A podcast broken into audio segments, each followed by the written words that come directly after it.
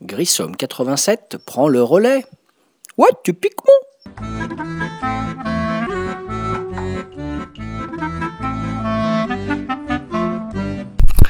Salut amis ludophiles et ludopathes, ici c'est Grissom, alias David, pour un troisième podcast de mes modestes expertises ludiques, et c'est toujours sur le site de Ludo le. Voilà. Alors aujourd'hui on va parler du d'un thème qui me tient à cœur particulièrement, euh, c'est les jeux Legacy. Alors, un jeu Legacy, qu'est-ce que c'est? Euh, Un jeu Legacy, c'est un jeu dit à héritage, c'est-à-dire que en fait, tout ce que vous allez faire sur une partie, les décisions que vous allez prendre, euh, vont impacter sur la partie suivante. Alors ça va être soit des modifications de règles, des modifications sur le plateau, alors vous allez rajouter des stickers, vous allez éventuellement écrire. Donc ça veut dire que ça va euh, influer sur le matériel et sur le gameplay éventuellement, puisque ça peut être euh, aussi des modifications de règles. Alors le, les jeux Legacy, c'est quelque chose qui divise au niveau de la communauté ludique, on va dire il y a des gens qui psychologiquement, on va dire, sont perturbés par le principe parce que c'est vrai que on va avoir une altération du matériel en général. Donc c'est-à-dire, euh, ben, par exemple, vous allez écrire sur le plateau, vous allez euh, déchirer des cartes, vous allez ouvrir des compartiments, vous allez coller des stickers, tout ça pour modifier votre expérience de jeu. Alors, pour parler du thème du legacy, ben pour commencer, à tout seigneur, tout honneur, on va parler de, de celui entre guillemets qui a lancé le premier, le vrai euh, jeu legacy sur le marché il y a de ça quelques années.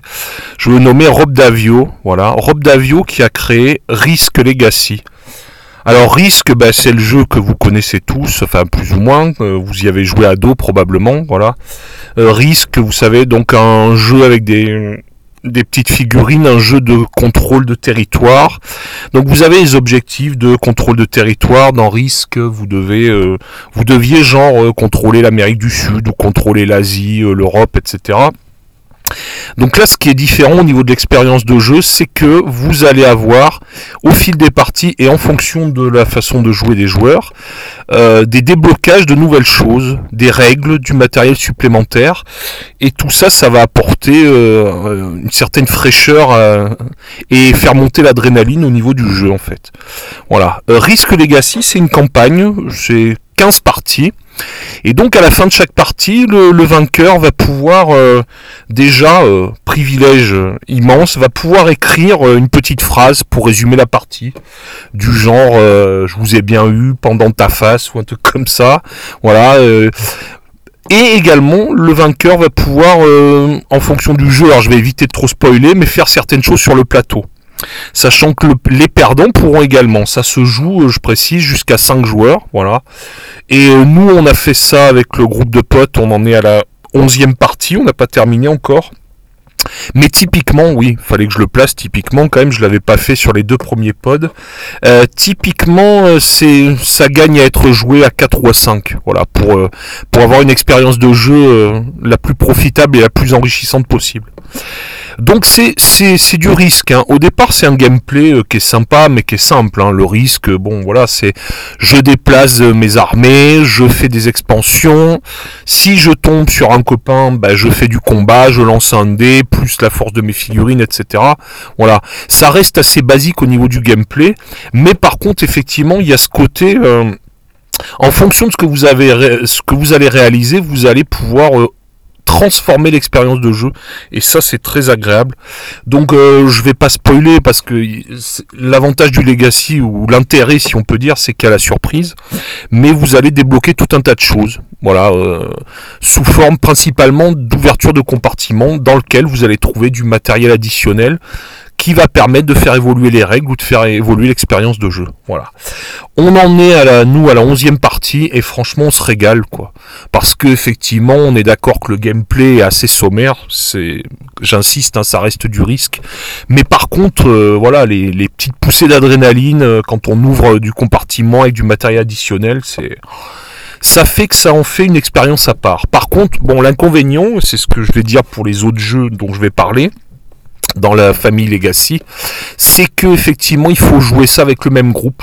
C'est difficile de remplacer un joueur euh, qui va prendre en cours de jeu et ça, ça va un peu gâcher l'expérience.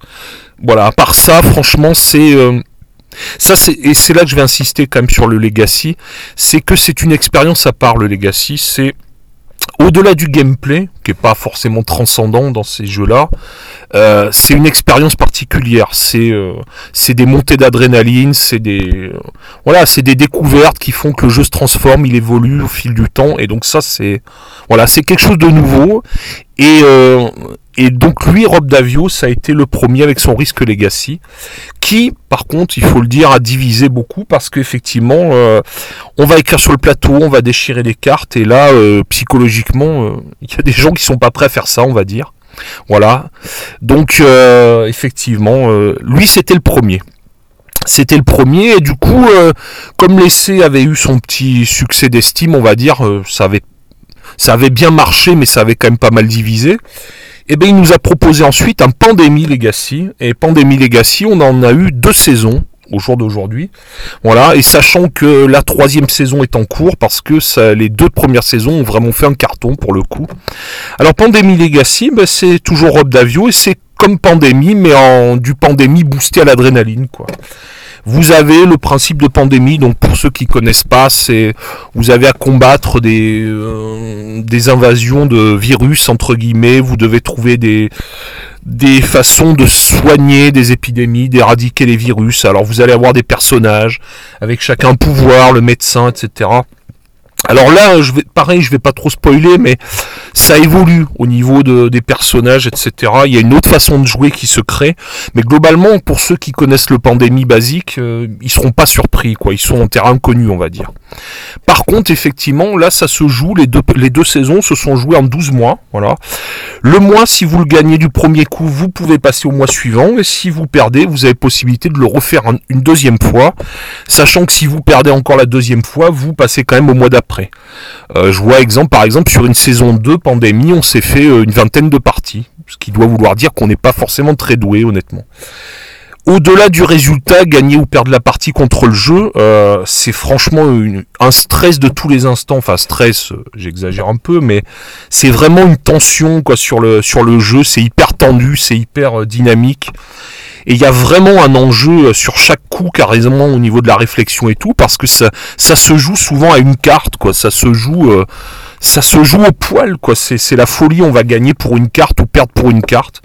Donc il y a, y a quelque chose qui est vraiment extraordinaire au niveau de l'expérience de jeu, quoi. C'est au-delà du fait de gagner et de perdre, là je crois que ça dépasse les enjeux de gagner et perdre. C'est, on est vraiment dans autre chose là. Je pense qu'on n'est plus dans des problématiques de compétitivité, de faire beaucoup de points, etc. On est vraiment dans le côté, je vis une expérience avec un groupe de copains, et là, il y a et la pandémie là-dessus, il a mis la barre super haut, quoi. Franchement, c'est, on arrive à quelque chose, à un jeu qui est juste euh, exceptionnel, quoi. Franchement, euh, donc euh, je, conseille pour ceux qui connaissent pas, bon, c'est un investissement, c'est à 60-70 euros pour une boîte, mais franchement, c'est que du bonheur, quoi. Voilà. Et donc savoir que Rob Davio actuellement il travaille sur la saison 3 qui sortira probablement en 2020. Voilà. Et également, pour ceux qui connaissent Miniville, rien à voir a priori, euh, Rob Davio, avec l'auteur de Miniville, travaille sur un Miniville Legacy. Donc là, je dois dire que ça a attiré ma curiosité, ça aussi. Voilà. Donc là, on était quand même dans un Legacy qui, malgré tout, même s'il y avait une expérience de jeu qui était assez exceptionnelle, qui avait choqué un paquet de gens parce que, ben, il y a des gens qui sont pas prêts à abîmer leur jeu, abîmer entre guillemets, c'est-à-dire écrire dessus, coller des stickers, etc.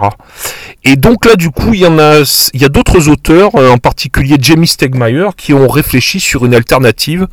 Comment est-ce qu'on pourrait faire du Legacy, mais en ne déchirant pas de cartes, parce que effectivement. Euh, voilà, ce qui était shocking, euh, entre guillemets, pour le,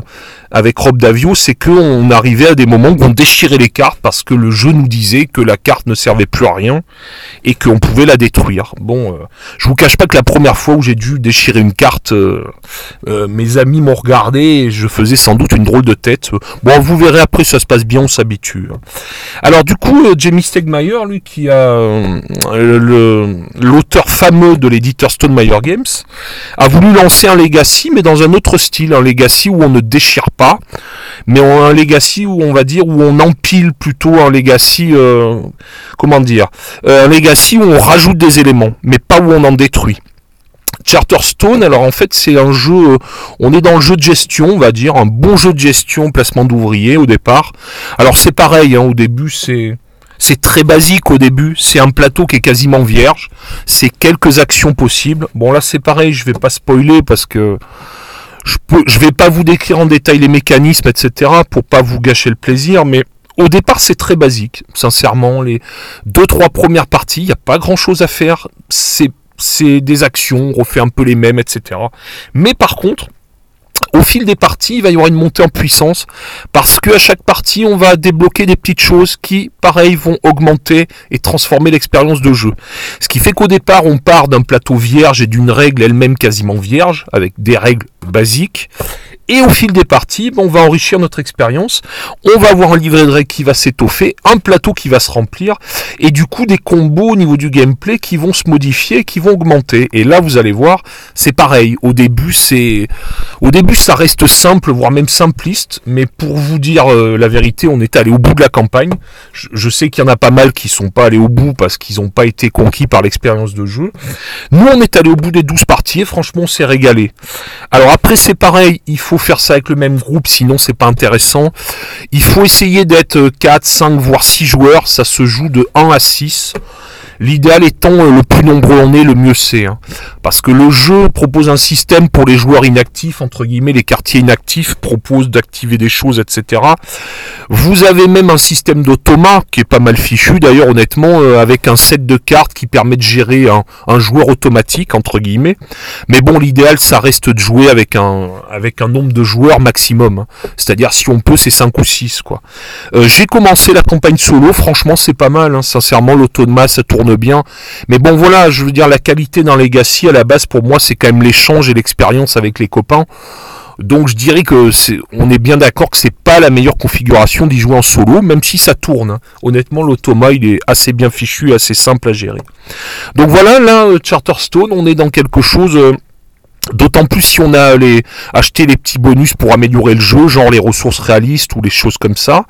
On a un très beau matériel, franchement, voilà, on a une expérience de jeu qui est vraiment intéressante. Et là, on est typiquement dans du oui, dans du jeu de placement d'ouvriers, on va dire pur et dur, avec euh, au fur et à mesure des parties un gameplay qui va s'étoffer, et là ça devient intéressant. Voilà. Là on n'est plus dans de la destruction de matériel. On a, on va coller des stickers sur le plateau, on va coller des stickers dans le livret de règles, mais là on ne déchire plus rien. On ne, au même titre que d'ailleurs euh, Risk Legacy par exemple, Charterstone à la fin de la campagne devient un jeu lambda qui reste jouable. Hein. Bon, c'est pas forcément l'intérêt premier, je vous cache pas, mais enfin ça reste tout à fait jouable, on va dire. Voilà. Donc là, euh, pareil, euh, ben encore surfant sur cette euh, mode entre guillemets qui est en train de se créer, parce que on voyait bien qu'il y a une curiosité de la communauté autour de ça. Il y a un grand auteur, Friedemann Friese, que on connaît plutôt sur le pseudo et surnom de l'homme aux cheveux verts, n'est-ce pas Qui, lui, pareil, a travaillé sur le concept et qui nous a proposé quelque chose encore de différent et encore de dans le domaine du legacy. Et lui nous a proposé ce qui s'appelle les Fabled Legacy. Alors en quoi ça consiste? Eh ben, au départ, vous aviez donc les jeux où on détruisait du matériel, où on altérait entre guillemets le matériel. Charterstone, on a un peu évolué, même si on dégrade entre guillemets, c'est plus en termes de collage. On n'écrit pas sur le plateau. Vous pouvez même avec un ce qu'ils appellent le recharge pack refaire une campagne, etc., renouveler les cartes, etc. Là, dans le Fable Legacy, on est encore dans autre chose. Alors le le principal jeu, en l'occurrence pour ce domaine-là, c'est Fabulosa Fructus. Donc Fabulosa Fructus, c'est un petit jeu où le principe de base, enfin je vous résume assez rapidement, vous avez, vous choisissez au départ un petit personnage, un petit animal, et ce petit animal doit aller se positionner sur des territoires pour faire diverses actions, ceci afin de récupérer et de, de créer des jus de fruits. Voilà, pour gagner, il va falloir faire un certain nombre de jus de fruits. Voilà. Alors qu'est-ce qui est intéressant là-dedans, c'est que là pour le coup, on n'a aucune destruction de matériel ou quoi que ce soit. C'est un jeu entre guillemets qui est rejouable à l'infini. C'est-à-dire, je m'explique. Euh, imaginons, là, j'ai commencé par exemple une campagne avec ma fille, avec ma grande. Bon, ben, à la fin de la partie, on va noter à quel endroit on en est arrivé. C'est-à-dire que quand on a pris par exemple la alors les territoires entre guillemets, l'action de chaque territoire, du genre échanger des cartes, prendre des ressources de telle ou telle sorte, etc. Et eh ben une fois qu'on a pris la quatrième carte d'un territoire, ça va révéler un nouveau territoire. Genre, euh, une fois que j'ai pris la quatrième carte du sixième territoire, ça va débloquer le septième, et ainsi de suite. Ce qui fait qu'à la fin de la partie, ben, vous allez noter la situation du jeu. Vous allez dire, ben, j'ai par exemple trois territoires 11, trois territoires 12, etc. L'avantage, c'est que ça, vous pouvez le faire avec euh, une personne, mais vous pouvez le faire avec autant de personnes que vous voulez et continuer recommencer le jeu à l'infini selon les groupes de personnes. Donc ça honnêtement pour l'avoir testé, là on est encore dessus avec ma fille, on en est à à débloquer à peu près la moitié des territoires, on doit en être à peu près au cinquantième. Euh, franchement, c'est une expérience de jeu qui est, très sympa. C'est alors attention, hein, c'est pas du, c'est plutôt léger. Hein, on est plutôt dans quelque chose de familial, voilà. Mais d'ailleurs, euh, c'est peut-être le mot. Est-ce que la tendance c'est pas au legacy familial quand on voit le, projet, euh, le projet sur Miniville par exemple. Voilà. Donc là, vous voyez, on a balayé, j'ai essayé de balayer une palette de jeux et le Legacy euh, semble avoir le vent en poupe actuellement parce qu'il y a pas mal de projets qui se sont montés autour de ça. Vous avez par exemple sur Aeon Send, le jeu de cartes à combo, un Aeon Send Legacy, voilà, euh, pour lequel il y a eu un Kickstarter. Vous avez donc le Miniville Legacy, vous avez le Pandemic Legacy saison 3. Alors il faut savoir qu'il existe aussi, mais là je peux pas trop en parler, j'y ai jamais joué. Vous avez Seafall, qui a quand même la réputation, c'est un jeu autour des bateaux, etc., mais qui a l'air d'être relativement complexe quand même. Vous avez également mes chouchous, les époux Brandt, dont je reparlerai dans un autre podcast, qui eux ont sorti The Rise of Queensdale. J'avais voulu le ramener des scènes, je pensais qu'il y aurait une trad, une traduction en français. Malheureusement, Ravensburger n'a pas fait de traduction. Donc là, c'est pour les gens qui ne sont pas allergiques à l'allemand ou à l'anglais. Si on a de la chance, on peut trouver un boitage anglais. Voilà, là c'est pareil, je peux pas trop en parler, j'y ai pas joué. Vous avez également un jeu qui a sa petite réputation sur le pour les gens qui sont pas allergiques à l'anglais. C'est un Werewolf Ultimate Legacy, un jeu euh, d'horreur euh, avec un principe de legacy. Mais là, c'est pareil. On est sur beaucoup de choses littéraires, beaucoup de, de textes, et là, c'est pareil, ça n'a pas été traduit non plus. Voilà. Également, dernier projet, là, j'ai eu l'occasion de discuter avec les éditeurs euh, sur Essen en 2018. C'est Vampire Masquerade Legacy, où là, j'étais séduit par le thème, où sur le principe, le côté legacy va apparaître dans la modification d'un personnage au départ, vous allez incarner un humain avec certaines caractéristiques, et en fonction de l'évolution du jeu, bah, vous allez pouvoir incarner le même personnage, mais sa version vampirique, entre guillemets. Donc j'étais assez séduit par le thème, mais là c'est pareil, je crois qu'on va être que sur de la VO. Donc euh, voilà. Donc je pense que bah, le Legacy, de par l'expérience qu'il apporte et l'ambiance qu'il met autour de la table, je pense que c'est quelque chose de nouveau, là, qui a apporté un vent de fraîcheur au domaine ludique. Voilà, on est dans de l'expérience de jeu au-delà du gameplay, on est dans des voilà, vivre des moments forts avec des copains en bande et, vivre une expérience ludique totalement différente. Voilà. Donc j'ai presque fini, mais avant de finir, quand même, je voudrais faire quelque chose. Alors, donc euh, désolé, il y en a que ça va choquer. Donc ceux que ça risque de choquer, vous pouvez là partir immédiatement, voilà. Et sinon pour ceux qui restent, je vais vous faire quelque chose d'assez symbolique. Hein. C'est le geste fort du legacy. Donc vous bougez pas, j'en ai pour deux secondes. Alors je ne sais pas si vous avez entendu, je refais là éventuellement, si je ne sais pas si ça s'entend bien au dictaphone. Voilà, je, je viens de déchirer une carte. Voilà, euh, avis aux âmes sensibles. Hein. Avis aux âmes sensibles, je viens de déchirer une carte. Voilà, comme un symbole. Euh, bon, vous verrez, euh, la première fois, c'est pas évident d'écrire sur un plateau, de déchirer des cartes ou de coller des autocollants, mais je vous cache pas que maintenant que je commence à avoir l'habitude, je trouve que ça a quelque chose d'assez jouissif quoi, au niveau de l'expérience de jeu quoi. Ce côté euh, calendrier de l'avant et tout, voilà, c'est le Legacy, c'est quelque chose d'autre. C'est à tester au moins une fois. Alors après, vous aimerez peut-être pas, mais euh, je pense que si je devais en choisir qu'un seul, il y a vraiment Pandémie Legacy, quoi. Pandémie Legacy, c'est vraiment une expérience exceptionnelle. Donc je vous conseille de commencer par la saison 1. Voilà. J'aurais pu vous dire plein de choses sur le gameplay et tout ça, mais après c'est le genre de jeu, il faut pas gâcher les surprises. Donc vous verrez, c'est des surprises quoi. À chaque partie, c'est voilà. Enfin bon, si si on adhère, franchement, c'est que du bonheur. Et puis après, dans le pire des cas, ben, c'est un jeu. Euh, voilà, quoi. C'est on teste, on aime, on n'aime pas. Hein, c'est comme ça. Voilà, ben, je vous dis, euh, je vous dis merci de m'avoir écouté, de m'avoir encore supporté pour cette fois-là. Donc c'était le troisième podcast de Grissom, aka euh, David, toujours sur le site de Ludologa pour les expertises ludiques. Voilà, on se retrouve bientôt pour un podcast numéro 4. Ciao les ludophiles et les ludopathes. À bientôt.